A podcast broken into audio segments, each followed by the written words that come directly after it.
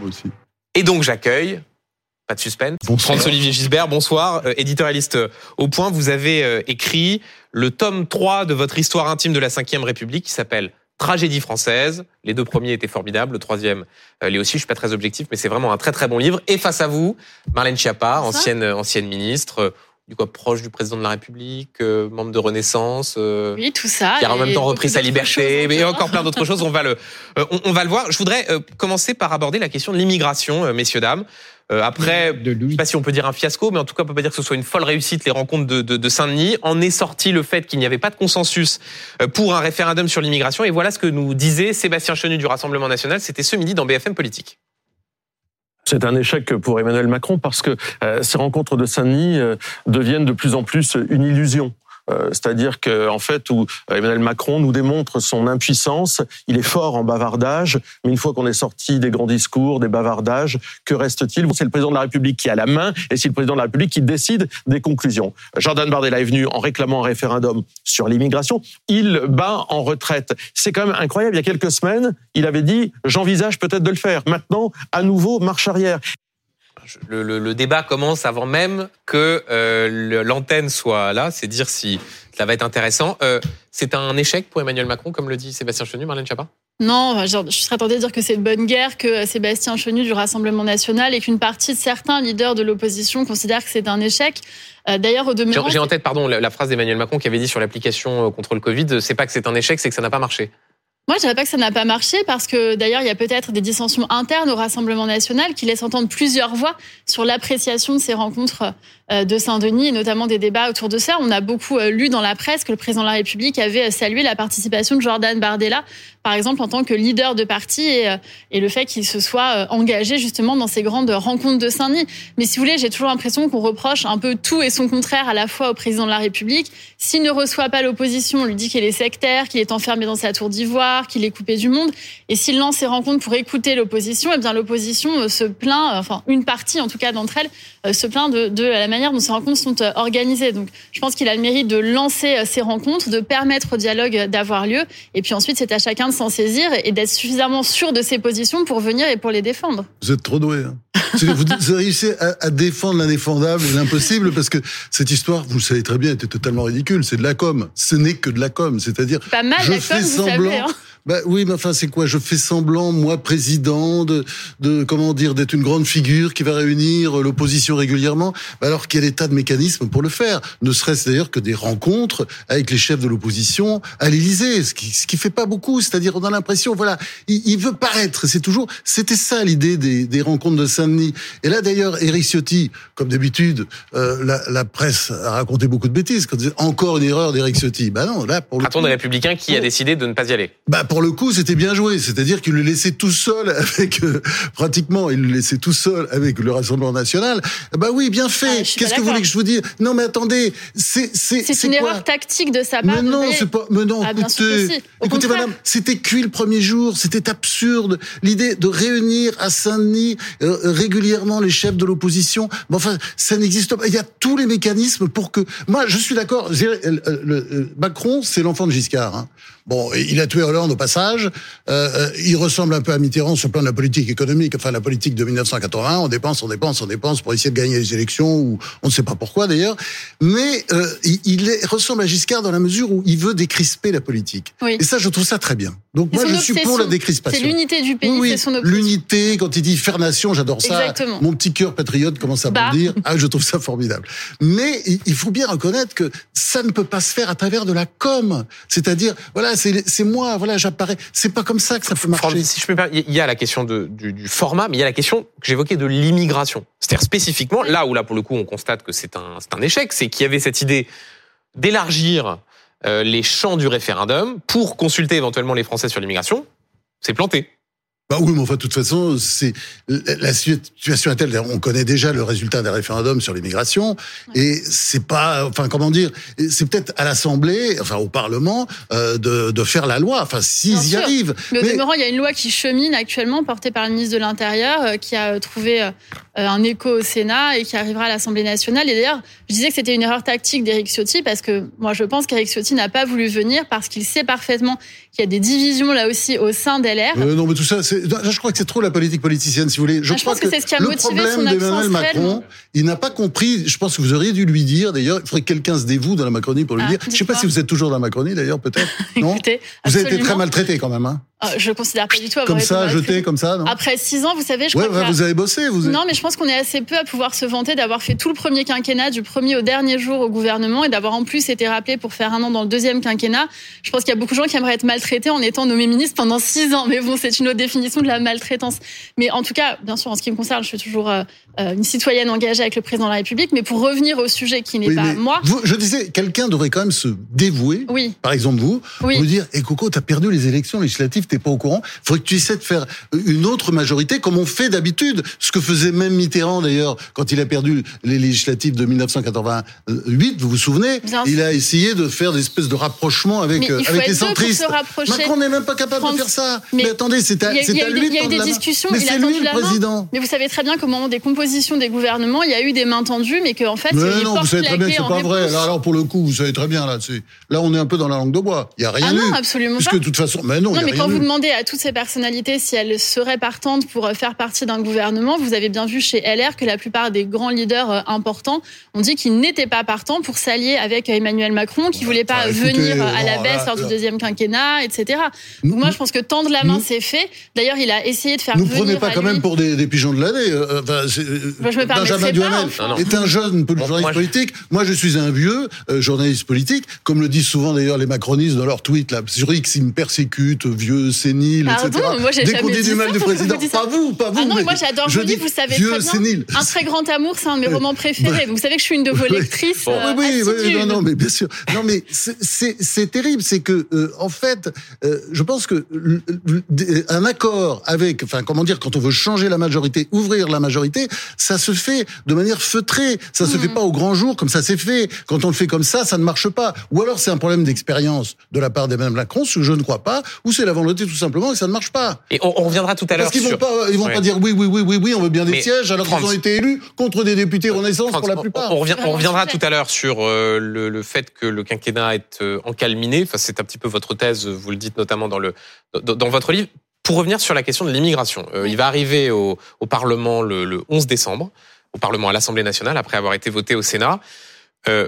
Certains disent c'est un texte qui était totalement dénaturé, qui est extrêmement durci, avec toute une série de mesures, restriction du regroupement familial, euh, euh, resserrement des, des allocations euh, mm. euh, également. Est-ce que ça, ça vous a posé problème? Non, mais c'est le jeu parlementaire parfois. Euh, et là, je vais, je vais prendre cette casquette de entre guillemets vieille politique, puisque j'ai derrière moi cette longue expérience ministérielle, comme vous l'avez rappelé. Sept ans. Hein. Absolument, c'est le jeu parlementaire. Vous savez, le texte arrive au Sénat, il est durci, il est voté en l'état, et puis ensuite il va à l'Assemblée nationale, et ensuite enfin il y a une commission mixte paritaire dans laquelle les deux chambres se mettent d'accord. Donc on sait très bien qu'il y a des mesures qui ont été votées au Sénat qui ne seront pas votées à l'Assemblée nationale, et ensuite ce sera une discussion. Mais il est trop dur ce texte? Il, reflète la manière dont il est sorti du Sénat. Moi, effectivement, je le trouve plus dur que la version initiale qui était proposée. Mais il y a des députés qui travaillent dessus et qui voteront à l'Assemblée nationale un certain nombre de mesures, y compris avec tous les débats que vous avez évoqués sur les allocations familiales. Et ensuite, il y aura un accord en CMP, en commission mixte paritaire. Les deux chambres auront des représentants et trouveront un accord pour qu'il y ait un texte finalement équilibré qui sorte euh, de cette discussion. C'est le jeu habituel des discussions parlementaires pour cette fois comme pour d'autres. Là, je pose la question à celui aussi qui, voilà, a du, prend du recul sur la, pas vous faire offense, mais qui a un peu plus, de, recul sur, la, sur la vie politique. 7 ans quand même. Euh, 7 ans d'expérience. Hein. On est sur un texte où a été voté euh, au Sénat par la droite, mais aussi par la, par la minorité macroniste, parce qu'au Sénat c'est une minorité, l'idée de dire que les étrangers en situation régulière ne peuvent pas percevoir d'allocations, certaines allocations, les appels, les allocations familiales, avant 5 ans, soit à peu de choses près ce que proposait le Rassemblement national en 2022 dans son programme présidentiel c'est quoi C'est la, c'est une sorte de l'eupénisation des, des, esprits sur la question de l'immigration? Là, vous posez une question euh, qui est une question de journaliste, parce que le côté Ça extrême droitisation, le pénalisation, vous savez très bien que vous n'en croyez pas un mot. C'est-à-dire que euh, vous avez raison d'ailleurs de poser la question comme ça, et j'y réponds volontiers. Mais vous savez très bien que c'est pas le cas. C'est-à-dire qu'aujourd'hui, il y a un sentiment de d'élitement général dans le pays, d'élitement au niveau de l'éducation, d'élitement au niveau partout, et y compris dans l'immigration, puisque nous avons une immigration qui n'est pas contrôlée. C'est complètement dingue quand on y pense. C'est-à-dire avec des masses, 316 000 euh, délivrances pour des, des primo, des, des, primo délivrances de, de, titres de séjour, euh, des euh, plus vous rajoutez euh, les demandes d'asile très nombreuses, les gens ne sont pas renvoyés quand ils, quand, ils, quand, la demande d'asile n'est pas acceptée, ça fait 100 000, plus 100, ça fait d'ailleurs beaucoup plus que ça, je crois que ça fait plus, ça fait près de 100, 120 000. Et puis euh, derrière vous avez tous ces clandestins, il suffit de se balader euh, en région notamment dans le nord euh, ou dans le sud, du côté de vous voyez énormément de clandestins. Il y a quelque chose qui cloche. Donc ils sont attirés. Ils sont attirés notamment par cette mesure, par, par, par les mesures sociales qui sont très nombreuses, puisque la France, de ce point de vue, euh, vraiment, elle offre tout aux, aux, nouveaux arrivants. Donc il y a effectivement l'idée de voilà d'essayer de resserrer les choses. Moi, vous savez, je suis un partisan de l'immigration. Je pense que la France est un composé, comme l'a très bien dit euh, Jacques Bainville, qui était euh, le, le, copain de Charles Maurras euh, à l'Action française. Lui, il n'était pas antisémite comme Charles Maurras. Il était d'ailleurs juste germanophobe, anti-allemand. Il écrit un très beau livre qui s'appelle L'histoire de France. Et dans ce livre-là, il commence en disant la France est un composé. Et c'est tellement juste. C'est-à-dire toutes ces invasions euh, que nous avons subies en France, ce territoire a subi. Je dis nous, moi je suis même pas né en France. Et puis vous, je ne sais pas si vos parents ou vos grands-parents, parce qu'on est ce composé. Et ça, il faut pas l'oublier. C'est ça qui a fabriqué la France. Mais ça a été fabriqué avec l'intégration et avant avec l'assimilation. Donc, au bout d'un certain temps, la gauche, d'ailleurs, qui était très assimilatrice, c'était Jean Jaurès notamment, qui a des discours formidables sur l'assimilation, on a abandonné ça, on a fait l'intégration, et depuis euh, quelques décennies, deux ou trois décennies, il faut bien dire, il y a même plus d'intégration. C'est-à-dire, on empile les communautés, et nous avons un pays qui est encore une république, encore, mais qui est en train de glisser vers le communautarisme. Et si vous voulez voir les effets, les dégâts du communautarisme, regardez à la télé les manifestations, euh, en, en, par exemple en Grande-Bretagne. En ce moment, il doit y en avoir une encore avec mort aux juifs, etc. Et puis regardez les agressions physiques dans les, sur les campus américains. Donc ça, le communautarisme, je crois que les Français ils vont finir par comprendre que c'est la plaie et qu'il faut revenir. D'ailleurs, je fais plaisir sûrement quand je dis ça à la République et à la laïcité. Parce que la République mmh. et la laïcité et la démocratie, c'est la même chose, comme disait Jean Jaurès. Est-ce qu'il vous fait aussi plaisir, Franz-Olivier Gisbert, quand... Citant Jean Jaurès, absolument. Alors, citant Jean Jaurès peut-être, mais quand il fait ce, ce panorama assez noir de la situation et d'une sorte de, de, chaos migratoire. Écoutez, oui, ce, que, ce, que, je crois en tout cas, c'est qu'il y a effectivement une demande d'ordre. Je le dis différemment, mais je rejoins ce que vous étiez en train de dire. Et je pense aussi que ce qui est important, c'est de regarder les étrangers qui arrivent en France pour ceux qu'ils font et pas pour ceux qu'ils sont.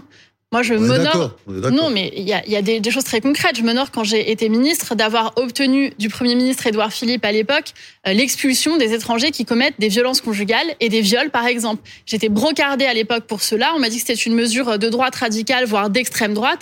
Moi, je vous invite à aller dans des pays, y compris pardon, extrêmement progressistes, comme par exemple le Canada, et à voir comment ça se passe quand un ressortissant qui n'est pas un citoyen canadien euh, commet un viol ou un crime ou des violences conjugales. Il est évidemment immédiatement nous avons été trop laxistes, et y compris d'ailleurs sur les délinquants. Et d'autre part, y compris sur les délinquants qu'on garde sur notre sol. Et d'autre part, pour pas n'être que négatif, je veux dire aussi que nous avons obtenu la naturalisation des travailleurs étrangers en première ligne pendant la période de Covid.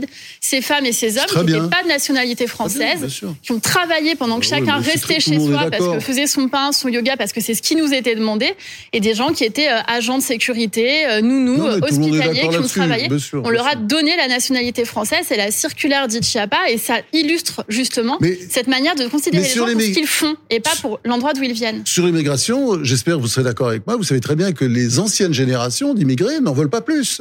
Parce qu'ils savent bien, ils voient bien ce qui est en train de se passer. À la fois le communautarisme, les nouvelles générations qui se, voilà, qui arrivent là et qui font comme si, euh, qui créent leur propre société et ils sont, euh, voilà, ils n'en veulent pas, pas davantage. Donc je pense qu'on est arrivé au moment où il faut une pause. Ce que Michel Barnier appelait en 2016 euh, le, le moratoire, mais je pense qu'à un moment donné, se poser un peu et puis penser intégration. Parce que si on a abandonné l'assimilation, hélas, parce que c'est un, un, système qui a bien fonctionné, eh ben, essayons au moins l'intégration. Sinon, ça ne marchera mais pas. Vous avez dit Sinon, vous savez très bien que moi, ça ne marchera mais pas. Je vais aller dans votre ça, sens. C'est demain, c'est la guerre civile. Pour dire que vous avez prononcé deux mots. Ah, demain, c'est la guerre civile. À mes yeux, non, vous avez prononcé si deux mots. On a, Oui, si on revient si, pas euh, sur l'intégration, compris. si on n'essaie pas de retravailler là-dessus, différence puisqu'on l'a abandonné, on l'a assimilation-intégration, elle abandonné. est extrêmement importante et vous avez raison. Quand l'assimilation échoue, eh bien, ça donne place au communautarisme. Et dans certains débats qui ont eu lieu juste avant que nous arrivions, eh bien, ça en était une illustration euh, absolument euh, parfaite, si j'ose dire, de ce communautarisme.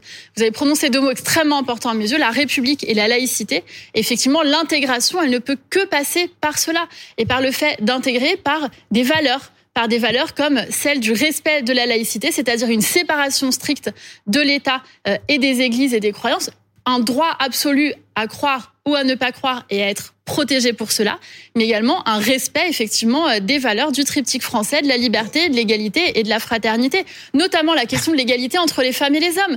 Elle est fondamentale et là il y a eu un déni sur un certain nombre de sujets. Je peux reparler par exemple Mais- des mais événements que- de Cologne. Quand, quand j'entends ça, évidemment, vous voulez, on ne peut être que d'accord. Ah mais non, Vous auriez dû être ministre au gouvernement Macron. Mais je suis bien d'accord avec sûr. vous, et c'est pour ça que j'ai agi Vous n'avez pas été écouté, hélas, beaucoup. Non, j'ai été écoutée dans les deux exemples que je vous ai euh, donnés précédemment. Je crois que Benjamin veut intervenir Oui. sur son propre plateau. Ça, ça peut arriver, même si la discussion est très intéressante, pour avancer sur un autre sujet qui concerne euh, l'invité que nous recevions il y a maintenant euh, une heure et quart, euh, Yacine Bellatar, l'homme de la semaine, ou du moins la polémique de la semaine, euh, l'humoriste controversé qui a été reçu par des conseillers du président de la République, c'est l'Express qui le révélait, avant la marche contre, contre, contre l'antisémitisme. Il était donc mon invité euh, tout à l'heure, et euh, voilà ce qu'il a dit. Je vous propose d'écouter Yacine Bellatar. C'est pas une habitude, c'est juste qu'à un moment sur des sujets précis, c'est bien aussi de, convoquer des gens qui ressentent le pouls de la société, mais je pense que ils ont l'habitude de le faire. Il y a beaucoup de conseillers qui ont du talent à, à l'Élysée. La question qui est intéressante, c'est de savoir pourquoi vous avez mis le mot polémique avant. Euh, juste le fait d'être consulté, c'est problématique.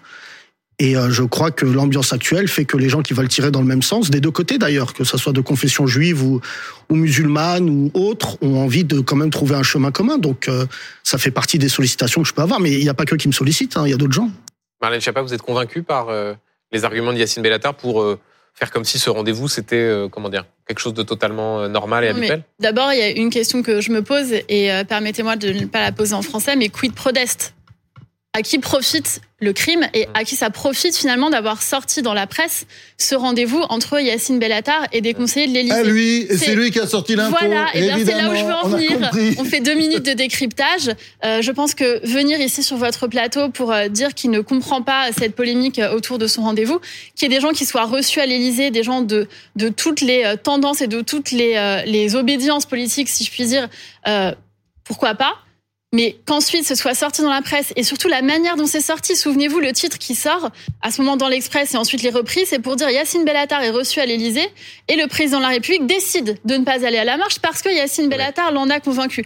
Qui a pu sortir cette information? Ce ne sont certainement pas les conseillers de l'Élysée. Marlène Schiappa, c'est- intéressant de se poser la question de savoir qui a sorti, mais, juste, et France, je vous donne la parole dans une seconde. Est-ce que vous, ça vous a gêné que Yacine Bellatar soit reçu par des conseillers du président de la République moi, je vais vous dire à titre personnel, et c'est une notoriété publique, je suis en désaccord extrêmement profond avec les positions politiques de Yacine Bellatar. Je l'ai dit à de très nombreuses reprises. Ça a été euh, vu, vous avez eu parfaitement raison, si je peux me permettre, dans votre interview, de remettre des faits et de dire que être contre Yacine Bellatar, ce n'est pas être raciste, ce n'est pas être islamophobe, c'est simplement ne pas partager les positions qui sont les siennes et qui ont été les siennes. Il a au moins le mérite de la cohérence. Quand il disait je ne suis pas Charlie, quand il a défendu le CCIF, organisation qui a été dissoute par le ministère de l'Intérieur sur demande du président de la République pour ses acquaintances, notamment avec des organisations euh, fréristes, euh, islamistes, euh, etc. C'est ça nos désaccords politiques. Ça n'a rien à voir avec l'origine des uns et je, des je autres. trouve, Marlène Schiappa, que vous allez un peu vite sur le fait qu'il a été reçu par des conseillers du président. Je ne suis pas étonnée dans la mesure où quand il y avait euh, le l'événement euh, avec euh, Jean-Louis Borloo, pardon, j'ai oublié le nom de l'événement, Comité interministériel banlieue, villes. Comité interministériel et la ville, Yacine Bellatar avait présenté, Mm. avait introduit cet événement. Il a dit lui-même qu'il connaissait le président de la République antérieurement à son élection de président. Donc ça, ce n'est pas une information nouvelle, si vous voulez. Après, je ne veux pas faire croire, je pense qu'il ne faut pas faire croire non plus que Yacine Bellatar serait un peu le conseiller occulte du président de la République. Le président reçoit beaucoup de monde, il écoute beaucoup de monde et il n'est certainement pas homme à se laisser dicter sa conduite parce qu'il y a eu un rendez-vous euh, d'une personne avec euh, l'un de ses conseillers. Franz, réponse à Marlène Chapet, est-ce que vous êtes convaincu par ces arguments J'ai du mal à ne pas être d'accord. C'est-à-dire que euh, moi, je ne partage pas non plus du tout les idées de Yacine Bellatar, mais franchement, ça ne me dérange pas que des conseillers du président reçoivent Yacine Bellatar. Bon, peut-être ça aurait été mieux parce que je n'aime pas donc les idées de Yacine Bellatar. Je préfère par exemple celle d'Alexandre Benalla. Quand on l'entend, euh, on se dit, ah bah, il est structuré, lui. Il a, voilà. Non, non, je pas parle exactement pas de, les mêmes profils. Je hein. parle pas de ce qu'il a fait. Je parle de, de ce qu'il dit ou de, quand non, non, il pense à la société. Donc, euh, toute façon, un président de la République, je trouve que c'est pas plus mal. Non pas qu'il reçoive lui-même, d'ailleurs, dans, dans le cas présent, je pense qu'il les il l'a pas vu, mais enfin qu'il fasse recevoir, ça me paraît tout à fait naturel et compréhensible. Et je vois pas où est le problème, quoi. Est-ce qu'il faut être totalement isolé dans sa tour, voir que des gens qui sont d'accord avec vous? Non, c'est un peu une fausse polémique, quand même. Ah bon, alors, Alors, donc, euh, oui, donc je vais, alors je vais jouer le poil à gratter, puisque. Oui, bah oui, oui. Bah, C'est vous pas- êtes- Non, non, si je peux me permettre, la- le fait qu'il soit reçu n'est pas une polémique pour moi en tant que tel, parce que pour moi, tout le monde doit être reçu dans les maisons de la République, à l'Élysée, etc. La polémique, c'est que ça sort en disant c'est lui qui a convaincu le président de la République de ne pas aller à la marche, et donc ce serait lui si qui ça, dicterait. si c'est ça, ce qui est toujours est possible, parce que Non, ça coïncide un peu les dates, hein, ça coïncide un peu. pas une seconde, c'est ce assez catastrophique parce que si c'est le président a vu beaucoup de ouais, monde, à ouais. commencer par des leaders de la majorité, par Sylvain Maillard, le président euh, du groupe euh, des députés Renaissance, par Édouard Philippe, par énormément Ouais, de gens et de personnalités qui sont extrêmement Enfin, engagés. on connaissait que si c'est le cas, c'est horrible. Hein. Il est, il, il est capable de faire ça. Il De- l'a fait déjà dans le passé. Il Non, a mais- écouté des gens bizarres. Non, mais de, ce que l'on comprend, ce n'est pas euh, vraisemblablement le- l'Élysée fait savoir que le président de la République avait pris sa décision avant que Yacine Bellatar soit reçu. Simplement, ce qui est assez frappant dans les arguments qui ont été donnés par Yacine Bellatar ce soir en expliquant au fond si le président de la République était descendu dans les rues et que dans une semaine il y avait eu une marche euh, contre l'islamophobie à ce moment-là, il n'aurait pas pu ne pas y aller et dans ce cas-là, ça aurait créé une sorte de, de concurrence. Non, mais euh, Ça, moi, je suis en désaccord Euh, total. c'est l'argument qui a été utilisé par mais Bellatar. Il y a c'est- des actes antisémites n'importe aujourd'hui, quoi, c'est ça la pas- réalité. Il n'y a pas d'acte en- en islamophobe en ce moment. Les chiffres, ont- les chiffres ont Oui, été donnés sûr, on d'ailleurs les a, par le bien sûr. ministère. C'est ce que non mais attendez, je les ai et c'est ceux que bah d'ailleurs on va attendez regarder. Absolument. Oui, c'est- quand on va les redonner parce que Aujourd'hui, il y a une discours. Il faut bien dire, c'est le discours des, islamistes qui font croire qu'il y a de l'islamophobie en ce moment. Or, il y a des actes, énormément d'actes antisémites, on a les chiffres. Bien Il y a sûr. également des actes euh, antichrétiens. Il Mais suffit de voir ce qui s'est passé au Sacré-Cœur, à la basilique Sacré-Cœur de Rouen. Hein, il y a des actes ce sont des antisémites. actes Juste pour, pour donner les chiffres, euh, depuis le début de l'année, 1762 faits antisémites, 131 faits anti-musulmans. Oui, et, et vous savez qu'il y a à peu près dix fois plus de musulmans, au moins dix fois plus de musulmans que de juifs. Donc, qui vous montre un peu... La, 6 ce qui se millions versus, bien euh, sûr, 600 000. bien sûr. Absolument. Donc il y a de l'antisémitisme aujourd'hui et c'est ça qu'il faut comprendre. Et très virulent. Mais Et qu'il faut combattre. là encore, et je joue le poil à Et gratter, C'est sûr qu'on peut pas compter forcément sur Yacine Bellatar pour combattre cet antisémitisme. je joue le, le poil à gratter. Euh, quand Emmanuel Macron dit à l'arrière-petite-fille de- d'Alfred Dreyfus, si j'y vais, je vais quand même pas manifester toutes les semaines. Non, mais c'est con, mais ça, c'est une Ah phrase bah, comme ça. euh, qu'on dit. oui. Mais non, mais c'est c'est une phrase comme ça, que mais peut-être tirée de, dans- de, de son contexte. Franchement, il aurait pas dû. Moi, je. Il aurait dû y aller ou pas? Moi, j'y serais allé si j'étais président de la République, ce qui n'est pas le cas, Dieu merci. Encore. Me plaise. Mais euh, franchement, euh, lui, euh, je, moi, je comprends très bien qu'il n'y aille pas. Il y a toutes sortes de raisons. Euh, c'est pas, c'est, je veux dire, euh, l'idée qu'un président de la République devait être à cette manifestation, non, c'est lui qui décide. Le problème de Macron, si vous voulez, moi, c'est pas ça qui me dérange. C'est pas du tout la manif. Ce qui me dérange, et ce que je trouve qui va pas du tout, dans l'affaire de, par exemple, du Proche-Orient, il s'est comporté comme un contorsion- contorsionniste. Hein, C'est-à-dire que on sait pas trop ce qu'il pense. Il est dans, c'est, c'est un coup à droite, un coup à gauche. Euh, euh, on- on a l'impression, voilà, c'est à cloche-pied. On sait pas très bien où il, où il est, où il habite. Regardez, euh, il fait, il veut faire une coalition contre le. Alors, vous voulez qu'on parle de ça? Ouais. Ben, Vous savez quoi? Non, Vous me faites la transition. Eh ben, vous me faites la transition. On va, dément. on va écouter ce que disait le président de la République et la façon dont il se justifiait. C'était en c'est là, Suisse. ça va pas du tout. C'était en Suisse mercredi avec une sorte de, allez, d'agacement quand on lui pose la question sur Oui, mais la sa cohérence. plus cohérent. France. On écoute ça- et on en parle juste après. Nous condamnons avec la plus grande fermeté tous les bombardements de civils et en particulier d'infrastructures civiles qui doivent être protégées au titre de notre droit international et, du droit humanitaire. Pas seulement les bâtiments, mais les personnes qui y soignent. Je rappelle que depuis le début des bombardements, plusieurs dizaines, y compris de fonctionnaires internationaux, d'humanitaires ont été tués. C'est aussi pour ça que cette position est totalement légitime. Rappelons que, à l'occasion de cette conférence de presse, il dit qu'il confirme les propos qu'il a tenus sur la BBC, alors que dans la foulée de ses propos tenus sur la BBC, où il exhorte Israël à cesser les bombardements qui font des civils, le dimanche, il a au téléphone le président israélien Isaac Herzog, à qui il rappelle que Israël a parfaitement le droit de se défendre. C'est n'importe quoi. C'est-à-dire que j'essaie de faire plaisir. J'ai rajouté le parfaitement. Israël a le droit de se défendre. Voilà. Mais j'essaie de faire plaisir à tout le monde. C'est-à-dire, c'est Louis XV, ça l'a pas mené loin cette politique. D'ailleurs, le, roi qui voulait plaire et qui voulait être aimé. Et lui, c'est un peu ça. C'est-à-dire, regardez ce qu'il fait. Et c'est les différentes communautés. C'est atroce. C'est-à-dire, il va pas à la manif, il va écrire un texte à la, à, la gloire des Juifs. Et puis, euh, quelques temps auparavant, quelques heures auparavant, il leur a fait cette déclaration israélienne à la BBC parler en anglais, c'est-à-dire à la rue arabe, parce que la BBC, est un peu islamo-gauchiste sur les bords, évidemment, est très regardée et très appréciée euh, par les foules arabes. Et là, il leur parle, et au lieu de tenir la position française, parce que, si vous voulez, ce qui est sur le Proche-Orient a toujours eu une position française. Quand vous regardez, à quelques exceptions près, enfin, parfois il y avait des gens qui allaient plutôt dans un sens ou dans l'autre, mais globalement, il y a une espèce de continuité. Solution de Gaulle, à deux États. De Gaulle, Giscard. Euh, euh, On appelle la ligne Gaulo-Mitterrandienne. Voilà, Gaulo-Mitterrandienne ça continue avec Sarkozy, avec euh, Hollande, etc. C'est Chirac, j'en parle pas. C'est, c'est, c'est tout ça. C'est ils ont tous dit à peu près les mêmes choses. Donc c'est facile, on peut s'y tenir. S'il était allé à la BBC pour tenir le discours comme ça d'équilibre non, il va à la BBC pour s'adresser en disant, en attaquant Israël. Mais il aurait pu présenter la position française à la rue arabe, puisque c'était visiblement l'objectif quand il, parlait en anglais pour expliquer les choses. Ça n'est pas sérieux. C'est pas, comment dire, ce n'est pas un comportement de président. Un président ne devrait pas faire ça. La vérité, c'est que la position française, elle a manqué de clarté parce qu'il y a eu une erreur de tempo. Et on dit souvent qu'en politique, la pire erreur qu'on puisse commettre, c'est l'erreur de tempo. On a dans un premier temps la présidente de l'Assemblée nationale qui se rend en déplacement et qui adresse son soutien inconditionnel euh, à Israël. Non, bah, euh, non, c'est pas, anecdotique. Oui, mais elle ne représente pas Macron. Non, d'abord, je me permets de vous dire que si on fait un petit sondage auprès des citoyens français, la connaissance de droit institutionnel et de qui représente qui et parle au nom de quoi, elle est parfois un petit peu floue, et y compris à l'étranger. C'est un personnage statutaire, elle fait partie des personnages les plus importants de l'État, et je suis pas du tout en train de la blâmer en disant ça. Je fais un récapitulatif chronologique des faits. Ensuite, on a une prise de position de la ministre des Affaires étrangères, euh, Madame Catherine Colonna, qui reprend la position euh, historique du Quai d'Orsay, elle qui est plus sur euh, l'appel à cesser le feu, la solution à deux États, etc.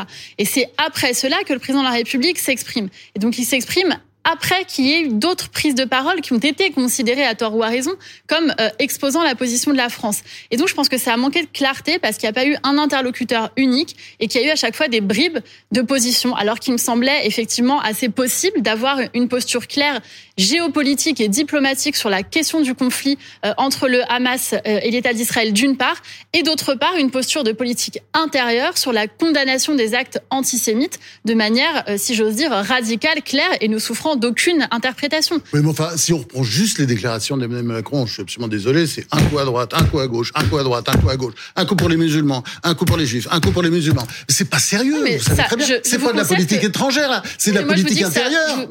Il fait de la politique intérieure avec la politique étrangère. ça ne colle pas, faut lui apprendre. Je, certainement pas moi, mais je vous dis que ça a manqué de clarté. En tout cas, cette position, elle a manqué de clarté. Et d'ailleurs, aujourd'hui encore, je vais vous dire, quand on s'exprime et qu'on parle avec des gens qui sont très mobilisés sur la question de l'antisémitisme, a réuni 80 personnalités de Corse très engagées sur la question de l'antisémitisme très tôt pour dire non à l'antisémitisme et dire qu'en Corse, en tout cas, il y avait une tradition très forte. C'est une île des justes parmi les nations qui s'honore d'avoir dénoncé aucun juif à l'occupant pendant la Seconde Guerre mondiale. Et donc, c'était assez simple pour nous nous exprimer sur ce sujet-là. Et on a dit à ce moment-là que c'est vrai qu'une expression au plus haut sommet de l'État tardait à venir sur la condamnation des actes antisémites, c'est vrai. Ils euh, comprennent euh, cela, euh, encore ce que le président ne soit pas allé à la, marche contre l'antisémitisme? Non, moi je vais vous en Corse, je ne suis pas porte-parole des Corses de façon générale, mais c'est vrai qu'il y avait une volonté euh, de soutien de la part du président de la République, de sa position. La lettre, moi j'ai trouvé qu'elle avait été, des retours que j'ai eu en tout cas, plutôt bien perçus. En revanche, c'est vrai que l'absence à la marche, je vais vous dire, hein, pour être honnête, encore, non, je vous raconte quelque chose. Encore récemment, j'interrogeais une personne qui est une personnalité euh, connue euh, sur le plan du combat pour la laïcité en lui demandant de venir à un débat que nous organisions, un débat politique. Et elle m'a dit que pour l'instant, elle préférait se mettre un petit peu en retrait parce qu'elle n'avait pas encore digéré euh, cette séquence-là. Je pense qu'il faut être assez conscient, il faut être lucide, il faut ouvrir les yeux sur le fait qu'effectivement, il y a un besoin de clarté absolue. Je suis convaincu que le président pense l'être et je suis convaincu qu'il pense que le fait d'agir contre l'antisémitisme, c'est son devoir et cela tout suffit. Et son contraire. Mais qu'on a euh, besoin aussi d'une expression. Comprenez qu'on a du mal à se retrouver, comme la parole. Si Bien sûr, mais comme quoi la communication est importante. Vous disiez tout à l'heure, c'est que de la communication, c'est de la communication. Là, la communication est l'expression de ses convictions et de son action. Elles sont importantes puisque pour le président, pour lui, c'est ce qu'il a dit. D'ailleurs, il pense que agir contre l'antisémitisme, c'est ce qu'il fait au quotidien. Et donc, il estime que agir, cela se suffit. Là, vous jouez sur les mots, parce que on peut pas dire que ce soit de la bonne com. C'est un coup à droite, un coup à gauche, et en fait, tout le monde se rend compte que de ses arrière-pensées, en fait. Voilà, tout le monde, je pense que tous les Français qu'il a tendance à prendre parfois pour des imbéciles, je suis désolé, et ont vu les arrière-pensées. Si il faut que je reste soit bien avec les Juifs, faut que je sois bien avec les Arabes, faut que je sois bien avec les Juifs, sois bien avec les France. Autant j'étais j'étais difficile sur, j'étais dur dans mon appréciation sur le début, autant je suis très convaincu que le président de la République c'est pas une arrière-pensée électorale. S'il n'est pas candidat à sa succession, il s'en fiche. Son arrière-pensée, oui, mais il a peur, il a peur. Non, son arrière-pensée c'est l'unité du pays. C'est ça son obsession, et on n'a rien compris à Emmanuel Macron si on comprend pas que son obsession même si ça peut sembler paradoxal, c'est l'unité du pays. Et donc, il a très peur que le pays soit fracturé, et c'est ce qui guide justement ces décisions, qui parfois, de fait, pour nous, manquent de lisibilité. En tout cas, le pays tient bien. Merci la République, merci la laïcité. Euh, un mot encore sur ce sur ce sujet, sur les, les, conséquences. Cet après-midi, il y avait dans les rues de Paris une marche des artistes euh, silencieuses pour la paix. Euh, voilà, on a pu voir, il y avait dans les rues. Isabelle Adjani, Jean-Michel Ribes qui était là il, il, y a quelques il, y a quelques instants. Euh, est-ce que c'était le quoi C'était une sorte de façon de rattraper le fait que les artistes n'avaient pas suffisamment osé euh, parler, s'engager? On a beaucoup dit pendant un mois. Silence radio, manque de courage des personnalités. Après euh, les massacres, les pogroms, disons, du, le pogrom, le grand pogrom, le pogrom géant du, du 7 octobre, c'est vrai que j'attendais les réactions, euh, les tweets de Mbappé, mm. d'Omar Sy, qui ne sont pas venus. Donc c'est vrai que bah, bah, moi j'attendais, mais tout le monde attendait. Ça a été très étrange, cette espèce de silence euh, assourdissant. Mais euh, je trouve ça très bien qu'ils manifestent. On va pas le leur reprocher, c'est très bien. Et dans le silence, je trouve que ça a beaucoup de dignité. D'ailleurs, la manifestation contre l'antisémitisme, la marche, mmh. euh, la semaine dernière, était très digne aussi. C'est-à-dire mmh. pas de slogan, pas de cris. Euh, pas de drapeau politique. et puis des drapeaux français, parce que voilà, ici on est en France. On a, voilà, c'est très bien. Moi, je j'ai rien contre ça. Et cette manifestation, moi, franchement, ça ne me dérange pas. J'espère qu'il y en a une, il y en aura régulièrement. C'est très bien. L'antisémitisme aujourd'hui, c'est un vrai problème. Enfin, il faut pas se leurrer. Ouais, l'Almonar était, pour, était pour la paix. sur 10 avant le 7, avant les événements de, de Gaza. 9 étudiants sur 10, c'est un sondage, je crois, qui date du 28 septembre. 9 euh, étudiants juifs sur 10 ont, euh, enfin, comment dire, ont été l'objet d'agressions, d'actes mm. antisémites, etc. Enfin, c'est contraire à toute l'histoire de France. Ça. Il faut en finir avec ça. Il faut lutter violemment. Marlène Schiappa sur cette euh, sur cette marche? Mais Moi, je pense que la marche pour la paix, personne ne peut être contre. Euh, là également, le problème de la marche pour la paix, c'est quand pour le mot paix, on fait comme avec le mot laïcité et qu'on lui ajoute des adjectifs ou des explications, des sous-textes ou des petites astérix en expliquant ce qu'on entend par le mot paix. Si c'est marcher pour la paix et pour dire qu'il faut à la fois demander la libération des otages qui ont été kidnappés en Israël et qu'il ne faut pas s'en prendre à des civils et qu'on il y avait, juste, il y avait 3500 personnes dans les rues. C'est quand même, pardon, mais France, vous disiez formidable, on se félicite, machin. Pas... C'était des artistes. Bon, en même temps, c'est vrai qu'il faut connaître la marche. Je trouvais qu'il n'y avait pas tant de monde que ça. C'est-à-dire 180 000 personnes. Puis les artistes, pardon, mais les artistes, il y avait ceux qui avaient envie d'être là, qui ont le courage de prendre des positions là-dessus.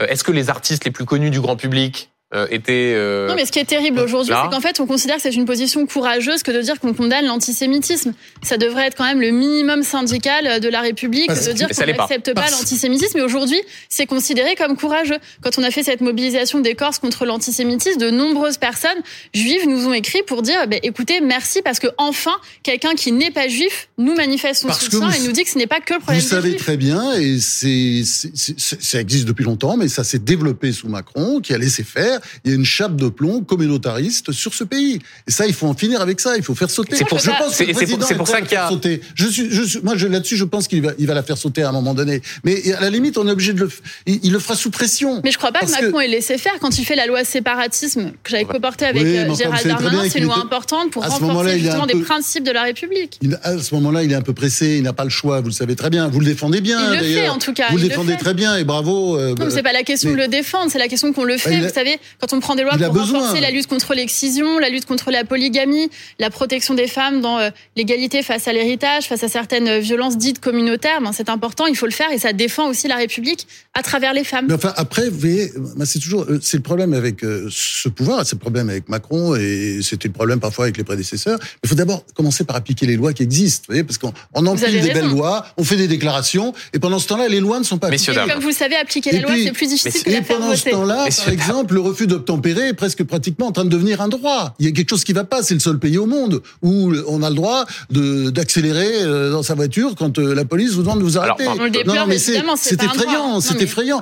Sur la question du refus d'obtempérer, euh, il y a aussi des jeunes hommes qui meurent, qui meurent en l'espèce cet après-midi. Il y avait par exemple ce rassemblement, l'hommage du, du, jeune Naël. Et puis il y a ce policier qui a été traîné sur 20 mètres le 2 mai dernier. Sans cesse. Et il y a effectivement de plus en plus de policiers qui sont victimes de ces refus d'obtempérer. Il a été victime, traumatisme crânien, il y a des séquelles, etc. Et euh, la personne qui a fait ça a été condamnée à 35 heures d'intérêt général. 35 heures d'intérêt général. Elle vient d'être condamnée, c'était cette semaine.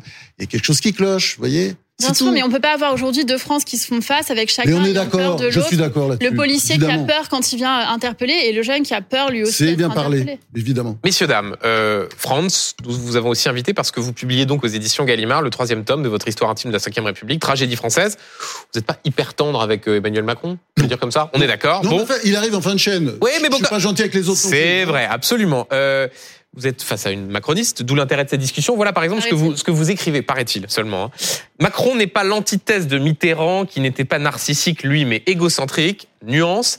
Il avait sans cesse besoin des autres pour qu'ils le ramènent à lui, mais euh, pour qu'ils le ramènent à lui, l'encens et le vénère. Au contraire, Macron n'a besoin de personne, il se suffit à lui-même, sa solitude ne lui pèse jamais, c'est sa force et sa faiblesse. Le septième président de la cinquième méprise la moitié de l'humanité et il est jaloux de l'autre. Marlène Schiappa, est-ce que ça correspond à, à l'homme que vous connaissez, dont vous avez été la ministre pendant... Euh, je vous signale, vous vous souvenez sans doute, euh, dans une gare un jour... Euh, Ceux qui ne sont rien. C'est bizarre, les, les, gares, parce qu'on voit des gens qui sont rien. C'est quand même un truc de fou, ça. C'est quand même, c'est une phrase qui m'a énormément marqué. Je crois que c'est la seule boulette qu'il a fait vraiment euh, en parlant comme ça. Oh, la seule. Euh, non, non, mais il en a fait d'autres. Ah oui. Mais celle-là, c'est la seule grande. en fait, je veux dire, le problème, moi j'ai beaucoup réfléchi à cette phrase-là, parce qu'on a beaucoup parlé, et à d'autres. Le problème, à mon sens, de cette phrase-là par rapport aux autres, c'est que, en fait, cette phrase-là, euh, c'est un jugement de valeur et il n'y a pas de politique derrière qui la sous-tende. Quand il dit, par exemple, à un jeune, vous savez, si vous traversez la rue, vous allez trouver un emploi. Ça, vrai. On peut considérer que ce soit maladroit, mais derrière, c'est la politique du plein emploi, nul n'est inemployable, on va vous soutenir, la formation pour tous tout au long de la vie. il y a une politique publique derrière. Le problème de cette phrase-là, c'est qu'il n'y avait pas de. Et alors, donc sur le, portrait que je viens de, lire, qui bah. est évidemment seulement un extrait hein, du, du livre de Franz-Olivier Gisbert, est-ce que vous y reconnaissez le, le président que vous connaissez. Dans une position extrêmement difficile. Vous avez bah oui, c'est pour ça qu'on vous invite. que j'étais un soutien du président de la République, une lectrice assidue de François-Olivier Gisbert. Mais c'est vrai que là, vous faites un petit peu de la psychologie euh, de, analytique. Vous êtes euh, freudien, quasiment lacanien d'ailleurs à certains euh, moments de, du livre quand vous analysez les paroles du président Emmanuel Macron. Moi, je crois pas qu'il méprise la moitié de, de l'univers. Je pense pas qu'on veuille être président de la République quand on n'aime pas profondément les gens. Et je pense que ça, ça vaut pour tous les présidents, quel que soit non, leur mais il y a souvent chez lui une forme de jalousie par exemple, si on va chercher la petite bête, par exemple, oui, son, son, attitude avec des gens, par exemple, Bruno Le Maire ou, ou même Laurent Wauquiez aussi, qui, qui, qui, sont couverts de diplômes beaucoup plus capés que lui, quoi, qui a été quand même, euh, qui a pas été reçu anormal, hein, c'est quand même ça, ça reste, c'est une boule. Oui, c'est vrai, il est que président de la République, élu deux fois. Bien sûr, bien sûr. ah non, non, mais je sais. Ah non, mais bien entendu. Hein, ah non, mais vous avez raison, vous avez raison, c'est bien envoyé, c'est bien envoyé. Mais quand même, ça reste comme une blessure. Vous savez, il y a, y a, quelque chose qui, par rapport au parcours des autres. Et pourquoi sinon par exemple, bon, Wauquiez, on sait qu'entre eux, ça n'a jamais marché, mais par exemple, euh, le maire, c'est amusant mais de le maire, il en a fait son ministre. Oui, oui, bien sûr, il l'a gardé.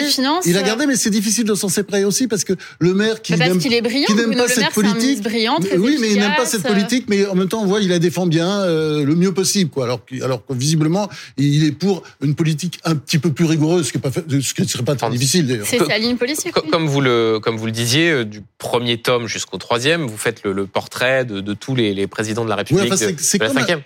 Euh, ce, ce, ce, triptyque s'est organisé un petit peu comme une, euh, comme une pièce de théâtre, parce que vous avez l'acte 1, c'est le sursaut, c'est De Gaulle. Absolument. L'acte 2, la belle époque, c'est ceux qui continuent le gaullisme, c'est-à-dire Pompidou, et... et... puis l'acte 3, bah, c'est, la fin, et c'est pas terrible. Oui, c'est cette obsession que vous avez de la, de la déliquescence, c'est le mot, que vous utilisez. J'aime pas tellement le mot déclin, parce que le déclin de la France, on peut dire qu'il a à la limite, il a commencé en 1870 avec les défaites de Sedan et la chute du Second Empire. Depuis, après, tout le monde a parlé de déclin. Même, il y a eu un grand livre qui était un succès mondial, vous vous souvenez, sur le déclin de l'Occident, d'Oswald Spengler, l'Allemand, euh, qui est sorti Mais, mais comment vous situez, comment, parce qu'il y a effectivement ces trois temps, comment vous situez Emmanuel Macron par rapport à ses prédécesseurs? Euh, en termes de caractère, en termes de, je vais pas dire bilan parce qu'il lui reste quatre ans, mais euh, si on essaye d'être un peu prospectif et de soumettre ce bilan à, à, Marlène Schiappa oh je, je, pense qu'il sait pas où il va. Je, pense qu'il pourrait, parce que je pense qu'il est structuré quand même pour. Mais je pense qu'il a peur. Je pense qu'il lui manque des tas de choses pour, je sais pas, il connaît pas trop bien la France, mais je suis arrivé à la conclusion qu'il n'a pas de conviction. Et si vous voulez, et c'est ça le grand problème, c'est-à-dire que ben, c'est ce que Jacques Julliard dans son livre posthume Le déclin euh, français sur chronique sur le déclin français qui est sorti là et qui le regrettait Jacques Julliard, il dit euh, il parle de la sottise des gens intelligents. C'est une incapacité à, appréhender la réalité. Pourquoi? Parce que si c'était le cas, si vous voulez, il essaierait de redresser le pays économiquement, ce qui est fondamental, ce qui n'est pas le cas.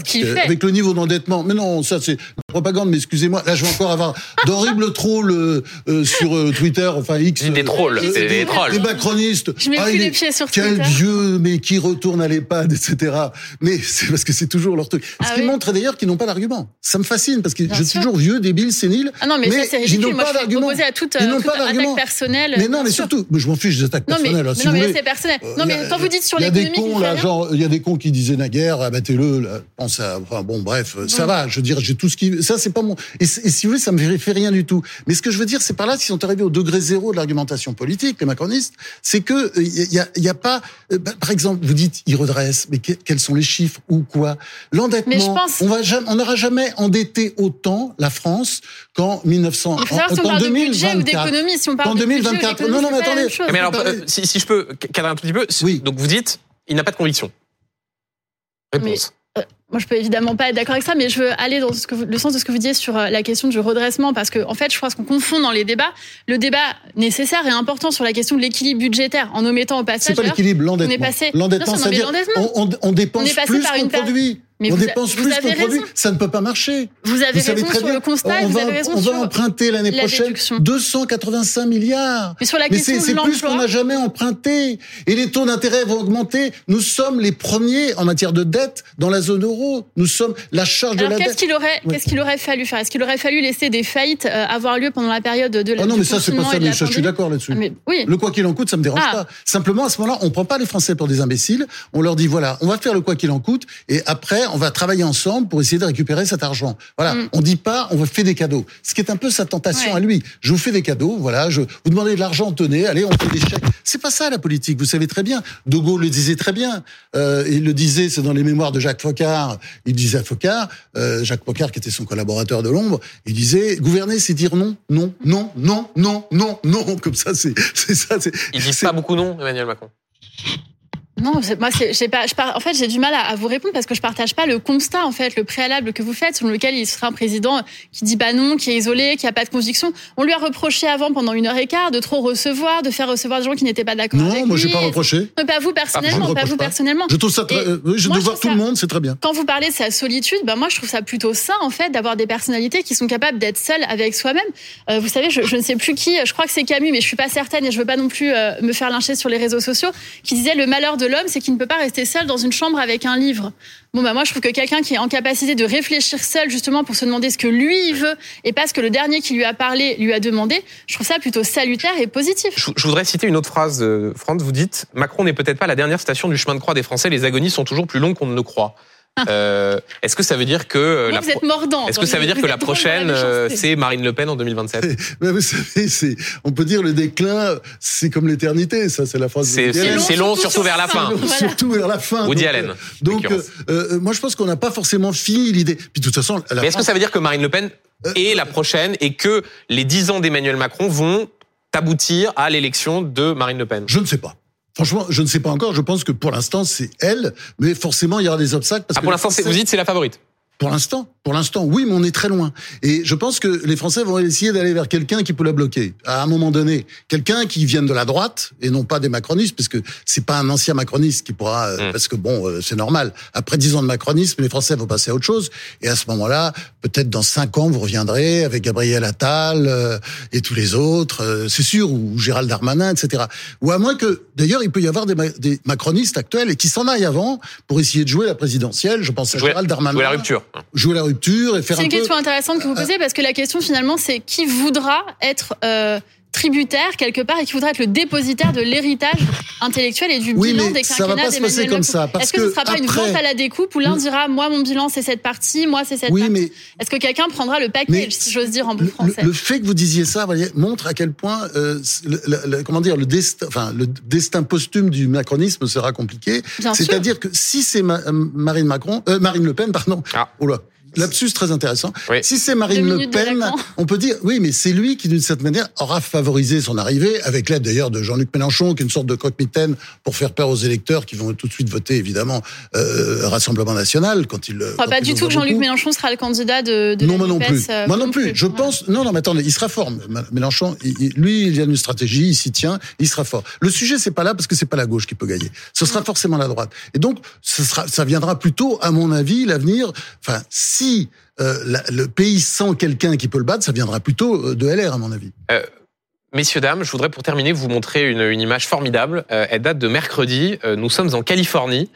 Le président américain, Joe Biden, fait une conférence de presse et il répond à une journaliste qui lui demande, décidément les journalistes ont vraiment l'esprit mal tourné, si Xi Jinping le président chinois est un dictateur. On est après une rencontre entre le président américain et le président chinois. Et regardez bien la tête au premier rang d'Anthony Blinken, le secrétaire d'État, ce qui est euh, l'équivalent du ministre des Affaires étrangères. Regardez.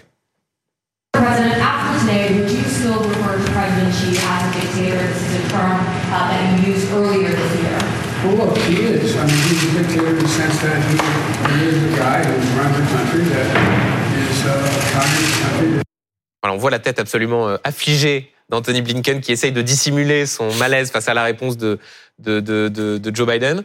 Euh, ça vous est arrivé, ça, ce genre de moment de, Il y a un discours, vous êtes au premier rang et vous dites, oh là là, qu'est-ce qu'il est en train de dire là Oui, oui, oui, pas, enfin, pas forcément récemment et pas forcément avec le président de la République, mais bien sûr, ça arrive à tout le monde et ça m'est arrivé aussi de moi dire quelque chose et de voir la tête de mes conseillers faisant.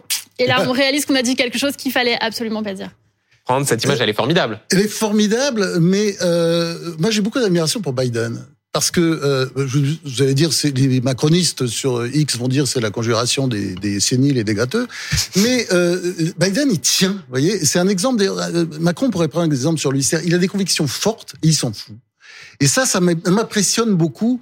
Il m'a impressionné beaucoup, par exemple, le soir euh, ou quelques deux, trois jours après euh, l'attaque de Hamas, euh, le 7 octobre, il avait fait une conférence, une espèce de grande conférence. Très ferme. et on voyait qu'il improvisait tout. Mmh.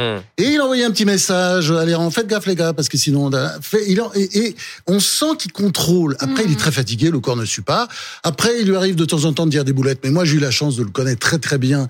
il y a très longtemps, il y a 20 ou 30 ans, vous n'étiez pas né.